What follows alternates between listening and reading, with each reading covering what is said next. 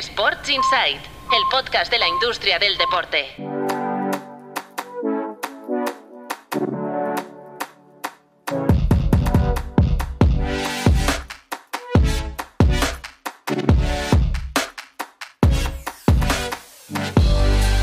Muy buenas, bienvenidos y bienvenidas a Sports Insight, un podcast de Tu Playbook producido por NSN y con el apoyo de Stagefront, el líder global en venta de entradas para eventos, hospitality y asociaciones estratégicas para espectáculos. En stagefront.com podrás comprobar cómo pueden ayudarte a hacer crecer tus eventos. stagefront.com. Os dejamos el link en las notas del capítulo. También en las notas encontraréis eh, siempre, en todos los capítulos, más información sobre las cuestiones que hoy vamos a analizar junto a mis compañeros Mar Menchen, director fundador de Tu Playbook. Hola Mar, ¿qué tal?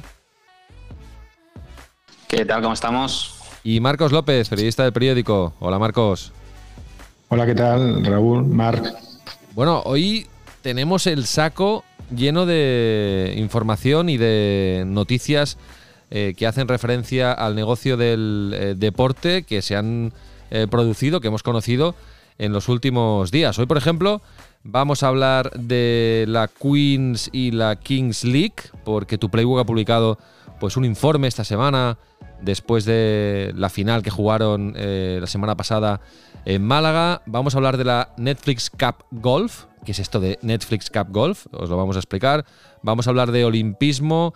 Vamos a hablar de tenders audiovisuales. Hay tenders en marcha en Francia y en eh, Inglaterra. Y también vamos a hablar un poco de NSN, porque, eh, y vamos a empezar por aquí muy brevemente, así ya lo comentamos. Em, esta semana hemos hecho público desde NSN que vamos a organizar, vamos a ser los eh, copromotores de la primera gira internacional del Inter Miami. Se va a celebrar en China en eh, dos ciudades de China los días 5 y 8 de noviembre. Es decir, ya el Inter Miami, el equipo de Messi, que no se ha clasificado para los eh, playoffs finalmente, pues va a capitalizar este tiempo que en teoría sería de descanso jugando dos partidos en China y así pues ayudará a pagar lo que es la ficha multimillonaria de Leo Messi. Los partidos se van a jugar en eh, Qingdao y en Chengdu, el día 5 de noviembre en Qingdao y el día 8 de noviembre en Chengdu. Son dos equipos de la Superliga China. Y eh, desde NSN, pues eh, hemos sido los encargados, junto a la empresa china Maijia Sports, de organizar esta gira. Estamos en ello, se nos viene trabajo importante encima, pero con mucho gusto y, la verdad es que es una gran noticia para, para NSN y creo que también para el Inter Miami que, que, va a rascar eh, pasta rufa buena y va, va, a amortizar de esta manera. Ya nos lo dijo Xavi Asensi, que, que eh, ¿te acuerdas, Mark? Este verano cuando lo entrevistamos, el director de negocio de Inter Miami, que querían, claro, aprovechar al máximo la, presencia de Leo Messi en sus filas, claro. Yo creo que, hay dos cosas importantes. ¿eh? Una, que yo creo que a lo mejor la gente no, no, es tan consciente, pero es, yo diría que es la primera vez en la historia que un club de la MLS organiza una gira de, partidos amistosos. O sea, hasta ahora podía ser un club invitado a jugar un partido, pero no, no es el club el que promovía una gira como la que se pueden organizar un Barça o un Manchester City en, en los veranos. Y después, dato curioso, yo creo que ya lo podemos rematar con este, con este inciso, que es que la MLS ha actualizado la página web donde salen todos los salarios de los jugadores de la MLS y Leo Messi se lleva el récord histórico de la MLS porque tiene un salario garantizado de 20,45 millones de dólares. Claro, allí son públicos, ¿no? Es estilo NBA, allí NSL. allí son, allí son bueno, mucho más transparente que ellos, por eso es el propio sindicato de jugadores el que hace público los, los salarios. Entonces Messi tiene garantizados 12 millones, o sea, un salario base, perdón, de 12 millones y una compensación garantizada anual de 20,45 millones de dólares, que ojo, aquí no entra lo que pueda tener aparte con eh, Apple, Fanatics, Apple y, Adidas. Y ojo, que aquí esto también me parece muy interesante, los efectos de, bajadas salariales y demás. Sergio Busquets, 1,7 millones de, dólares. Jordi Alba, 1,25 millones de dólares. Ah, interesante, interesante. Bueno, oye, no descarto saludaros un día de estos, a principios de noviembre, desde, desde China. ¿eh? Ya os hago un spoiler, porque igual. Nos vamos a tener que comprar un uso, un uso horario de estos Sí, para ver. Exactamente. Lo que pasa es que tenemos la, ¿Qué, qué hora tiene cada uno? Sí, tenemos, ten- tenemos la agenda aquí en SN un poco complicada porque el día 2 de noviembre, también os lo, os lo puedo avanzar ya, vamos a hacer el, el estreno en cine del documental que hemos eh, estado trabajando en él eh, en el último año de Boyan Kerkic. Boyan Kerkic, más allá de la sonrisa. De hecho, Rakuten TV, que es la plataforma que ha comprado el documental, lo va a empezar a emitir el 3 de noviembre y vamos a hacer el preestreno en el cine en Barcelona, en la sala Fenómena, el día 2 de noviembre, que por cierto, mm, Marcos está invitadísimo porque ha sido uno de los guionistas del documental y Marmenchen, por supuesto, también estás invitado y espero que nos, que nos eh, veamos ahí. Lo ha comprado Rakuten TV y además, ya os digo ahora, que no sé si lo puedo decir, pero como estamos en familia lo voy a decir, que también se verá en TV3. Antes, antes de final de año también se verá en TV3 en una versión catalana, en catalán, también se verá en TV3. Por lo tanto, estamos contentos porque eh, el trabajo que hemos hecho en el último año, pues eh, se va a ver, se va a ver y esto es lo más, lo más gratificante. Bueno, a ver, hecha esta eh, doble, doble entrada con estas eh, noticias, vamos con eh, la pregunta que hicimos en el último capítulo. Recordáis, esta semana es la semana de la Asamblea de Compromisarios, en clave Barça hay mucho movimiento, ha hablado Víctor Font, ha hablado Joan Laporta, habló el vicepresidente económico, es la, semana de la Asamblea, ha habido movida con el caso Negreira, bueno, en fin, ya hablamos la semana pasada en el último capítulo del Barça y hablaremos la semana que viene a posteriori de la Asamblea. Y preguntábamos, ¿cuál será la siguiente palanca del Barça? Un, eh, a ver, que lo tengo por aquí, lo tengo muy pequeño, voy a hacer más grande, que si no, no lo veo. A ver, eh, un gana, gana la opción de explotación del Camp Nou, ¿vale? Estilo, estilo Real Madrid. Un 62% de los oyentes han dicho explotación del Camp Nou, un eh, 18% BLM y un 11, no, un 6% jugadores. Y luego hay también un pico de, de otras. ¿Vale? Eh, os recuerdo que tenemos un podcast eh, que es este y un correo electrónico del podcast que es podcast.tuplaybook.com. Lo encontraréis en las notas del capítulo y nos podéis escribir para, para lo que queráis.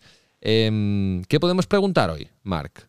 Que hoy, ten- es que Pues hoy me- tenemos un, un popurrí, ¿eh? porque No, pero yo creo que como hay mucho tender audiovisual, Sí. yo creo que es Francia, yo ya mi apuesta es que no y por lo tanto no pregunto, pero es si la gente cree que la Premier League va a conseguir mantener el, valor de sus derechos audiovisuales con el tender en Reino Unido. Vale, perfecto, perfecto. Mira, Y ahora pondremos contexto a todo esto. Sí, ahora vamos a poner contexto y vamos a oír primero las noticias eh, más importantes de la semana con la reacción de tu playbook, porque también hablan un poco de, de esto Patricia y Cristian eh, García. Venga, adelante, Patricia López y Cristian García desde la redacción de tu playbook. Arrancamos, lo hacemos con el Mutua Madrid Open, que bate su récord de ingresos tras la venta a IMG y gana 1,2 millones en 2022. Así es, en el primer año en el que Alcaraz ganó el título, el torneo logró récord de ingresos y de rentabilidad. En total, la gestora de la competición facturó 53,4 millones, también gracias a la Acción a Open de España, un torneo de golf que representó el 15,7% del negocio de la empresa. El holding de Gerard Piqué pierde 24 millones tras el divorcio con la ITF por la Davis. Kerat Holdings registró el peor resultado desde su constitución en 2009 y contrasta con el beneficio de más de 8 millones de euros conseguido en 2021. La cifra coincide con la fianza de 25 millones que la ITF percibió del grupo por la finalización anticipada de su acuerdo para organizar la Copa Davis. Y seguimos con Gerard Piqué porque la Kings League ya exprime sus derechos de sede, 250.000 euros en Málaga, pese al bajón de las audiencias. Se trata de la primera vez que la competición explota el interés de las instituciones con acuerdos con el Ayuntamiento y la Diputación de Málaga y la Junta de Andalucía. Sin embargo, las audiencias, tanto físicas como digitales, han ido disminuyendo. El gigante estadounidense Top Golf entra en España donde construirá campos recreativos. La compañía desembarca en la península ibérica para elevar la práctica de esta disciplina en el país que ha visto nacer a estrellas como Sebe Ballesteros, John Ram o Sergio García. La idea es levantar varios complejos de este tipo en España y Portugal con una inversión de 30 millones por centro. Dejamos España, vamos a UK porque la Premier League mete 70 partidos más al año para para mantener sus ingresos audiovisuales en Reino Unido. La liga inglesa pone en marcha un concurso que pone en el mercado un total de 270 partidos por temporada entre 2025 y 2029, esta vez segmentados en 5 lotes en lugar de 7. El reto es mantener un negocio de 1.900 millones por temporada. Y cruzamos el charco, lo hacemos con Microsoft que compra Activision por 65.600 millones tras sortear las trabas de Reino Unido. De este modo, la empresa estadounidense se hace con el desarrollo de juegos como Call of Duty o Candy Crush, entre otros. Ello después de que el órgano de la competencia británico, que había bloqueado la operación, finalmente aceptado el acuerdo. Esta compraventa es la más cara de la historia del sector del videojuego y una de las más destacadas de los últimos años en la industria de la tecnología de consumo. Bueno, pues aquí en, estos titulares eh, nos han comentado Patricia y Cristian, Mark, eh, nos han hecho un pequeño snack de lo que querías comentar más en profundidad sobre el tender audiovisual en, Francia, pero sobre todo en, en Inglaterra, ¿no? que es el, seguramente el más atractivo. Sí, porque recordemos que es la primera vez que la Premier League sale al mercado desde, desde antes de la pandemia, porque no sé si la gente se acordará, pero en 2021, para no tener que hacer un concurso en, pleno, en plena consecuencia de, la pandemia, lo que hizo la Premier League fue renovar eh, automáticamente sus acuerdos con, con, con Sky, con BT Sport, para TNT y con Amazon a cambio de, ampliar un poco el, dinero que cedía al resto de competiciones deportivas, pero digamos que se ahorró salir al mercado y se ahorró el exponerse a, una devaluación de sus derechos audiovisuales, sobre todo porque ya venía de un concurso, el anterior, en el que para aumentar sus ingresos lo que hizo fue meter más partidos en televisión. Y esta vez va a volver a hacer lo mismo. Recordemos que una temporada de primera división tiene 380 partidos, ¿vale?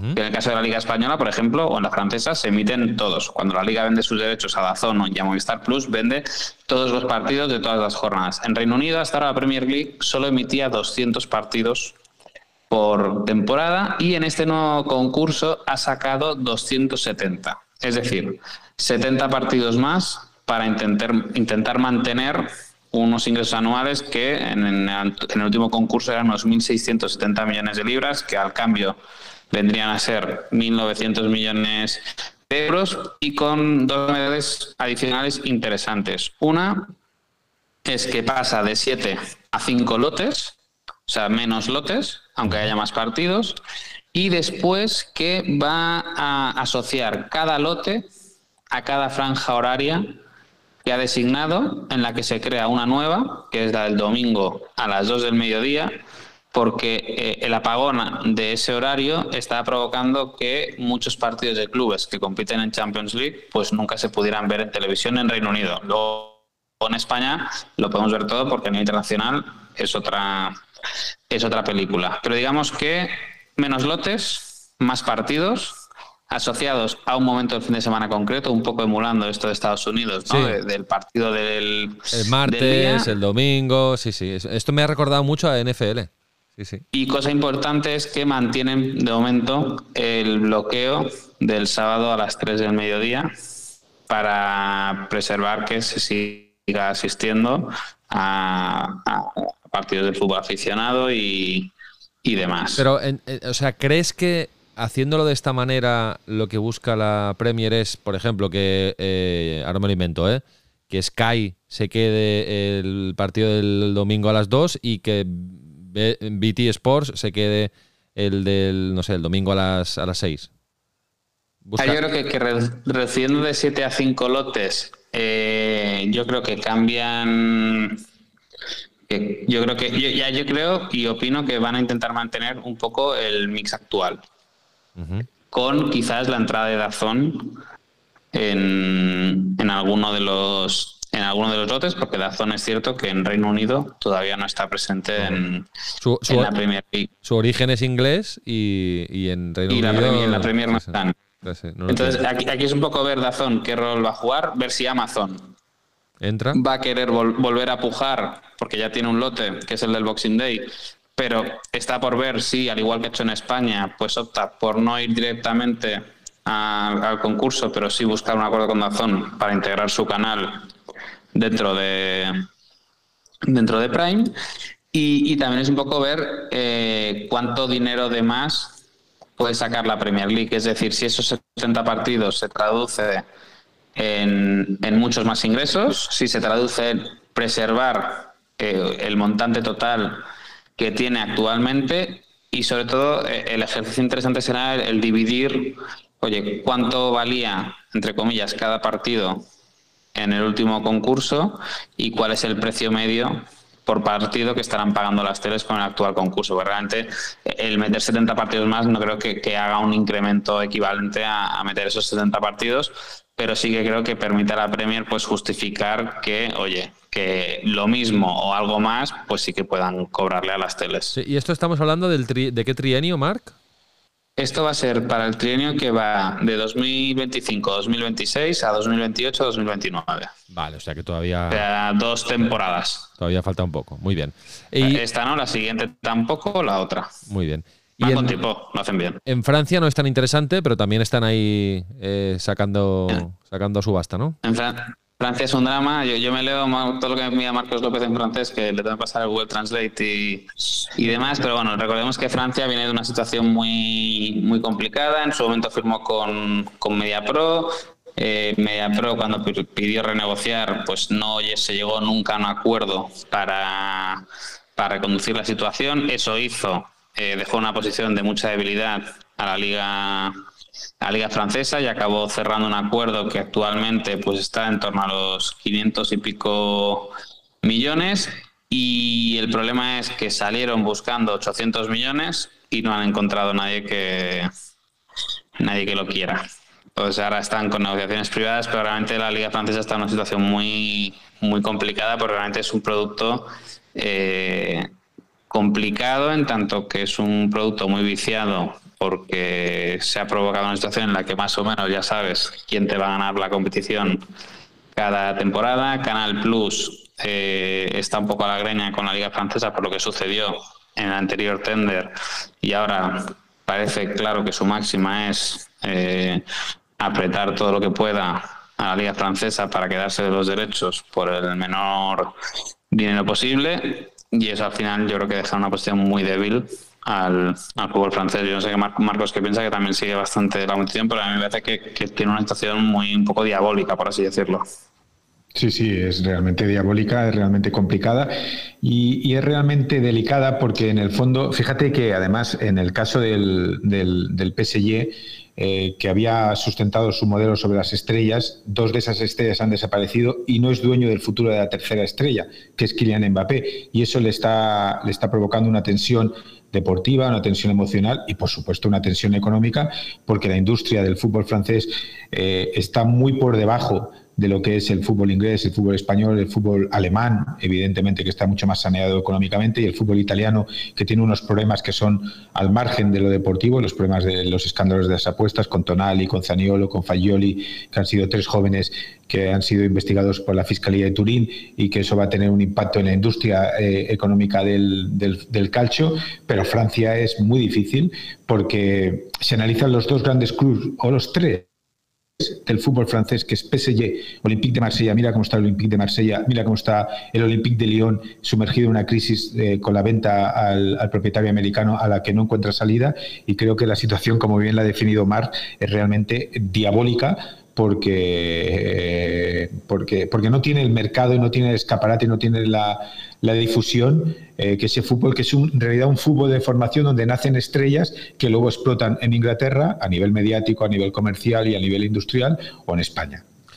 Volviendo a Inglaterra, em, hemos hablado mucho en este podcast del United. Pues esta semana eh, he leído en tu playbook, por supuesto, que eh, Qatar se ha retirado de la puja por el United y por lo tanto eh, esto queda ya, eh, Mark, eh, en manos del, dueño de, Ineos, ¿no? De Radcliffe. Sí, ahí está la, movida. Este ¿Se, han, cansado que los, los catarís? ¿Se han cansado de esperar? Bueno, yo, creo que se han cansado de, que seguramente los Glazers han visto que, que, le pueden exprimir mucho más, que quizás pues tampoco se quieren ir ellos del todo, que esa venta puede ser un poco un poco polémica.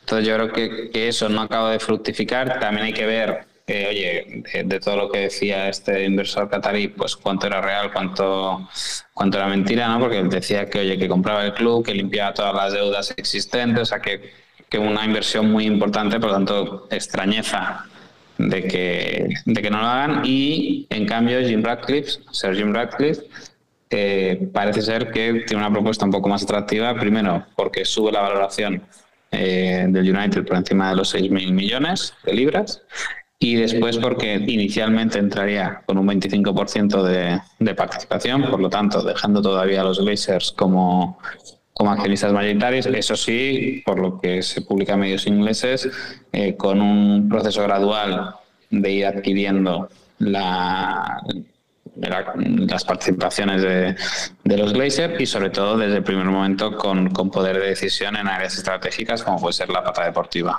Bueno, pues nada, poco a poco está, esto está siendo el parto de la burra, ¿eh? la, venta del United. Hombre, no es sencillo. Porque y, qué, buen documental quedará después de esto. Sí, es un, exacto, exacto.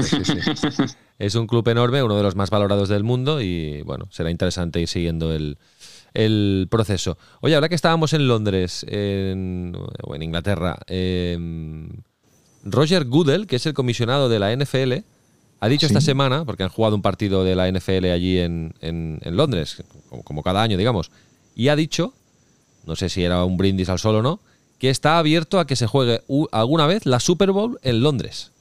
¿En serio? Sí, sí, esto sería un bombazo, ¿eh? pero no sé si ¿no? No sé si son las típicas declaraciones que haces porque vas a Londres. sí, es que estas son declaraciones, es como lo del partido de la NFL también en España, en algún momento, un amistoso.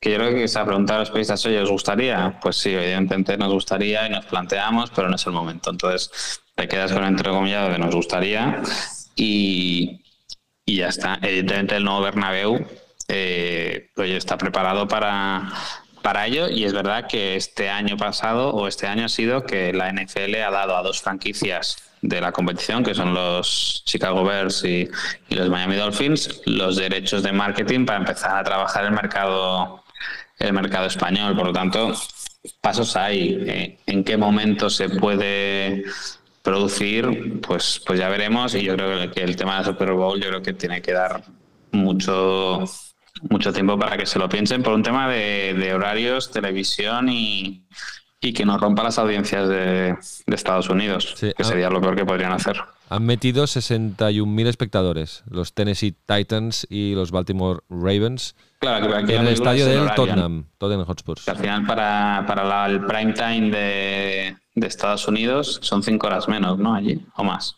Son cinco horas menos. Claro, tienes que jugar aquí de madrugada para bueno, por la noche, ¿no? Es que allí la Super Bowl empieza bastante pronto, ¿eh? diría. Si no juegan de noche allí, la Super Bowl. pero, no vas si lo pones a las 8 de la tarde de, Londres, es demasiado pronto. Es cuando mediodía en, Estados Unidos, que a efectos de las tarifas de la publicidad, al final es la Super Bowl, la gente se conectaría se conectaría igual, pero creo que cambia un poco la película. Sí, sí. Bueno, vamos a hablar de la, de la Kings y la Queens eh, League, eh, Mark, porque habéis publicado un informe, ¿no? Valorando eh, lo que lo que ha sido esta la Copa, ¿no? Que, jugaron el otro día en, Málaga. Un poco un informe sobre el estado de, este proyecto del que hemos hablado mucho aquí. Y lo más relevante, diría que es ah, que, que habéis publicado también lo que ha pagado Málaga como ciudad para albergar esta, sede, esta fase final de la, de la Kings y la, y la Queens eh, Cup, creo que se llamaba, ¿no? Sí, exacto. Yo creo que aquí hay dos, dos, aspectos positivos, o sea, o dos aspectos a tener muy en cuenta. Yo creo que hay un aspecto muy positivo, que es que la Kingsley por primera vez empieza a monetizar eh, los derechos de sede, que son los derechos que tradicionalmente todas las competiciones intentan comercializar, ¿no? Donde se va a jugar la final de la Copa del Rey, Supercopas, campeonatos mundiales, etcétera. Pues la Kings League, después de dos eventos en los que ha tenido que pagar eh, pues alquiler de, instalaciones y, y, demás, pues fueron Barcelona y Madrid. Ya en Málaga, entre Junta de Andalucía, Diputación y Ayuntamiento, la Kings League ha rascado 250.000 euros. Que es una buena es una buena cifra. ¿eh? Nosotros mirábamos un poco qué pagan por otras competiciones eh, en el caso de la administración pública y pensad que por la final de, de Copa del Rey, por ejemplo, está pagando 1,2 millones para que se juegue en la Cartuja la Junta de Andalucía, que pagó 4 millones por, por Live Golf, o sea que que bueno, o sea, no es un, no es, es, un buen contrato para lo que soy, para lo que soy la Kings League y en cambio el, el punto negativo quizás es uno, uno que es una evidencia, ¿no? Que, que se ha ido cada vez eh, pasando a, a, estadios más pequeños, ¿vale? De los 99.000 del, del Camp Nou pasa a los 65.000 que tiene el Metropolitano, ahora bajas a Rosaleda, que son 30.000 aproximadamente. En todos, más o menos, ha sido haciendo ha sido haciendo lleno, pero es verdad que tú ya voluntariamente has ido hacia recintos más pequeños. También es verdad que subiendo el precio de las entradas, ¿eh? porque el Camp Nou eh, empezó que las entradas eran de 10 a 50 10 a 50 euros y en la Rosaleda ya la cosa empezaba a partir de, de 66. ¿vale? O sea que también, oye, puesta en valor de, del precio y luego lo, lo, más relevante entiendo para un producto digital como puede ser la, la Kings League, que es verdad que las audiencias empiezan a bajar. Eh, si en el caso de la edición de, Barcelona el pico de audiencias fueron 2,1 millones de seguidores y, y la media fueron 1,4 millones, cuando saltaron al Metropolitano ese pico ya bajó a 1,4 millones y la audiencia media a 811.000 y en Málaga el retroceso es aún mayor de casi el 50%, bajando la media a 455.000 espectadores y el pico situándose en 705.000. Por lo tanto... Y ahora, Marc, el reto de, de México, ¿no? El reto de México, que vamos a ver cómo lo, cómo lo abordan y sobre todo cómo lo abordan con la estructura actual de, de Cosmos, que al final es un reto importante el mantener el proyecto de, de España y lanzar en paralelo el, el, proyecto de México, sobre todo con aquello que, que aparte de Raúl, si te acuerdas, cuando entrevistamos a Uriol en el, en el podcast, él lo admitía, ¿no? Esta, esta necesidad de, innovar constantemente, que cada semana tienes que inventar algo para, para mantener la atención, hacerlo por duplicado es todo un, es todo un desafío. Sí, sí. Bueno, pues nada, iremos siguiendo la evolución de, de, este, de este proyecto original, que bueno, sí, pues eh, era, era, uno de los peligros que ya nos avisaba Uriol Querol, el CEO de la Kings League, que podía pasar, ¿no? Que fuera perdiendo interés y el reto pues es ir renovando ese, ese interés. Bueno, Marcos, esto te va a gustar, ¿eh? Tú que eres un amante del golf. Atención, ¿eh? Netflix se ha sacado Vamos. de la manga la Netflix Cup de golf. Y ¿Que es documental o prueba o qué No, es? no, es un evento. Sí. Es un evento que evidentemente será retransmitido por Netflix. Lo que, lo, lo que, no tengo claro, Mark, si en directo o, o sea, streaming. Sí, es directo, es directo. Streaming, ¿eh? Que esto, no, esto es bastante novedoso en Netflix. No acostumbran es, a ser. No, eso en Netflix y, y, y, yo creo que es que está muy bien tirado. En sí. fondo es, es la confirmación de que eh, Netflix es la reina de los culebrones de calidad. Sí, bueno, déjame explicar cómo funciona esto, porque es Netflix eh, Cup de, de golf y es un evento que juntará deportistas de dos de las series documentales que produce, que se ven en Netflix. Full Swing, la de, la de golf, eh, la del PGA Tour, el Insight del PGA Tour, y Drive to Survive, que es el Insight de Fórmula 1. Es decir, hombre, que, participen golfistas, pues es normal. Aquí la clave es que van a participar pilotos de Fórmula 1 el día 14 de noviembre, ya hay fecha, y eh, se ha confirmado la participación de cuatro pilotos, Carlos Sainz, Alex Albon, Pierre Gasly y Lando Norris eh, que competirán con Ricky Fowler, Max Horna, Colin Morikawa y Justin Thomas, que son golfistas del, del PGA Tour. Esto te lo mirarás, ¿eh, Marcos? Yo creo que sí. No tengas ninguna duda, me miro muchas cosas, pero además eso me encanta porque eh, es una nueva asociación, es una nueva manera de, de, conectar el deporte con el streaming y que Netflix esté abriendo las ventanas del deporte en directo, a mí me parece como un punto de partida que no sabemos a dónde nos puede llevar, pero un punto de partida realmente interesante. Sí, pero eh, fíjate, Marcos, que entran en streaming de eventos deportivos, pero no compra derechos. No, no, pero lo, lo, lo, lo crea, lo crea. Lo crea, lo crea él, lo, lo, organiza, lo crea, lo inventa, lo diseña y lo tutela, que es también un punto de partida para saber hacia dónde se puede dirigir la industria del deporte en este tipo de acontecimientos y en este tipo de eventos. Hasta, hasta Mar Menchen se lo mirará este, ¿eh? Yo creo que sí. el gol, la verdad que ni, ni para adelante ni para atrás, pero, pero bueno, lo veré por, porque tengo que verlo. Por curiosidad, y, sí, sí. Y, que, y, que, creo que estará bien y que me gusta ver estas cosas de ver a los atletas en entornos donde se sienten cómodos y se expresan como, como realmente son, que yo creo que, que va a ser la gracia de este evento, el ver a deportistas de élite de manera distendida, cruzando universos como el del... De hecho, lo que tengo interés es ver eh, cómo lo usan esto Fórmula 1 y, y PGA.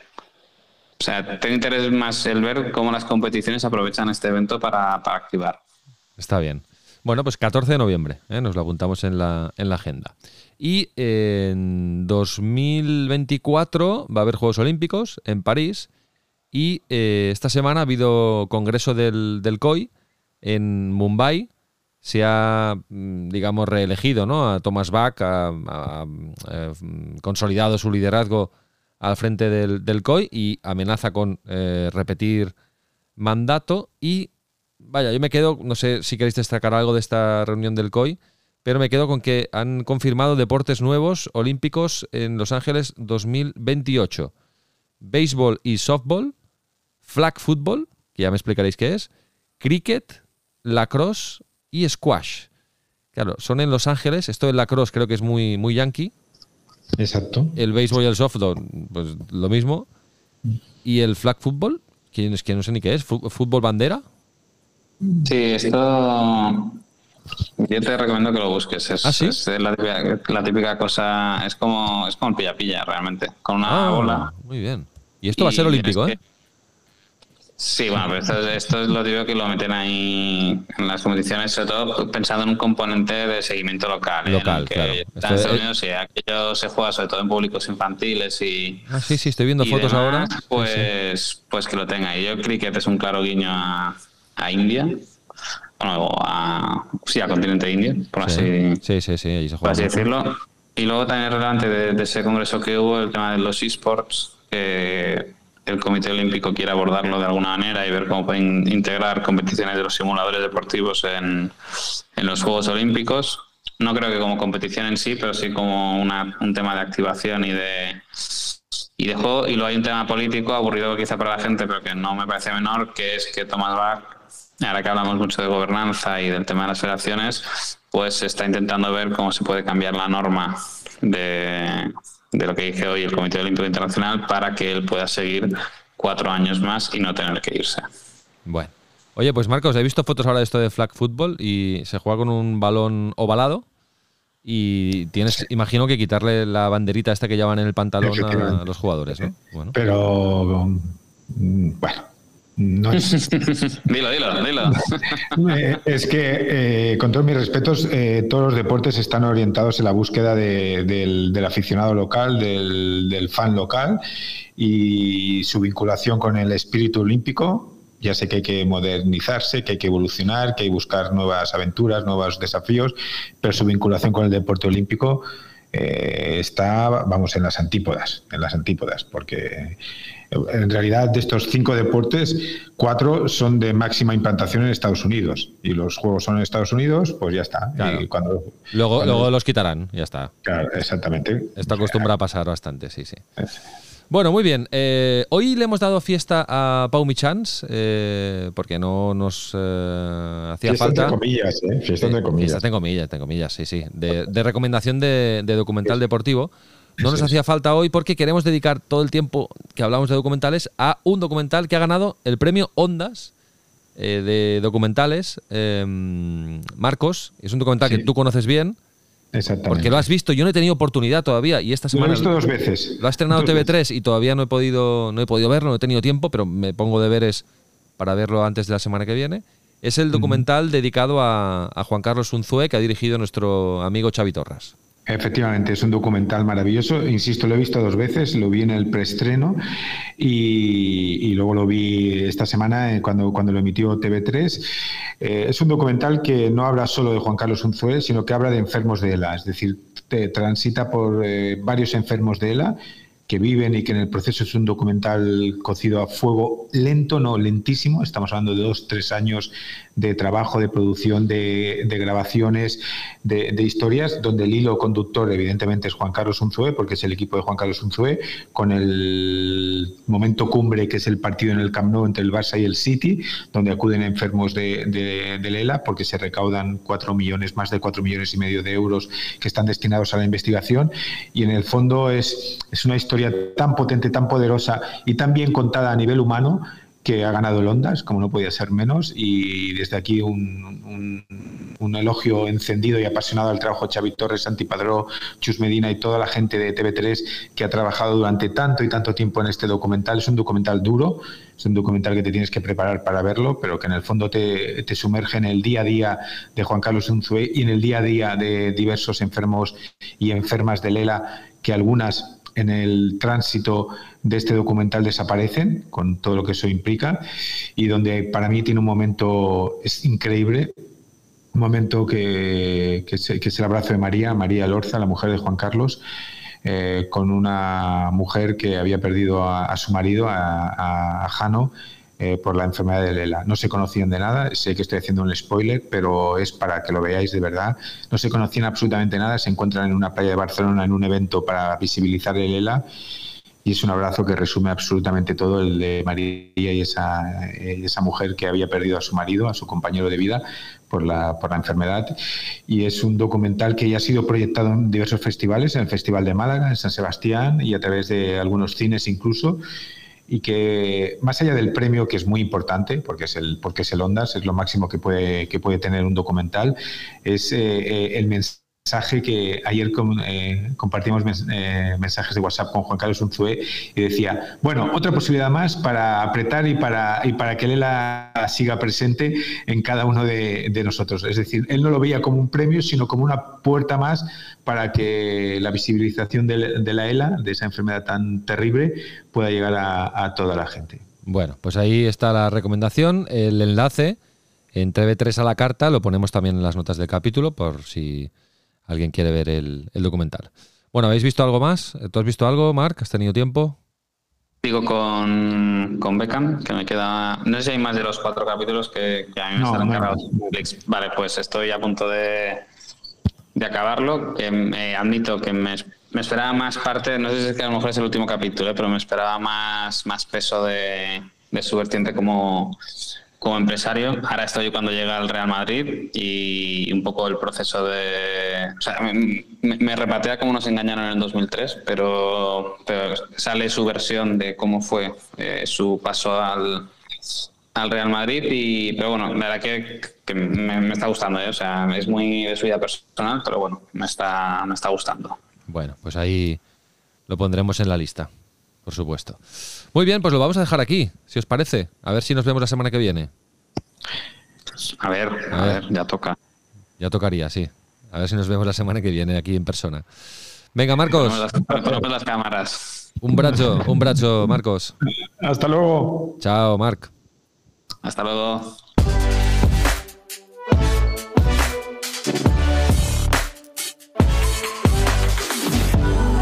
Sports Insight un podcast de Tu Playbook producido por NSN. Y recuerda, tienes toda la información económica de la industria del deporte en tuplaybook.com. Únete a la plataforma de negocios para la industria del deporte. Nice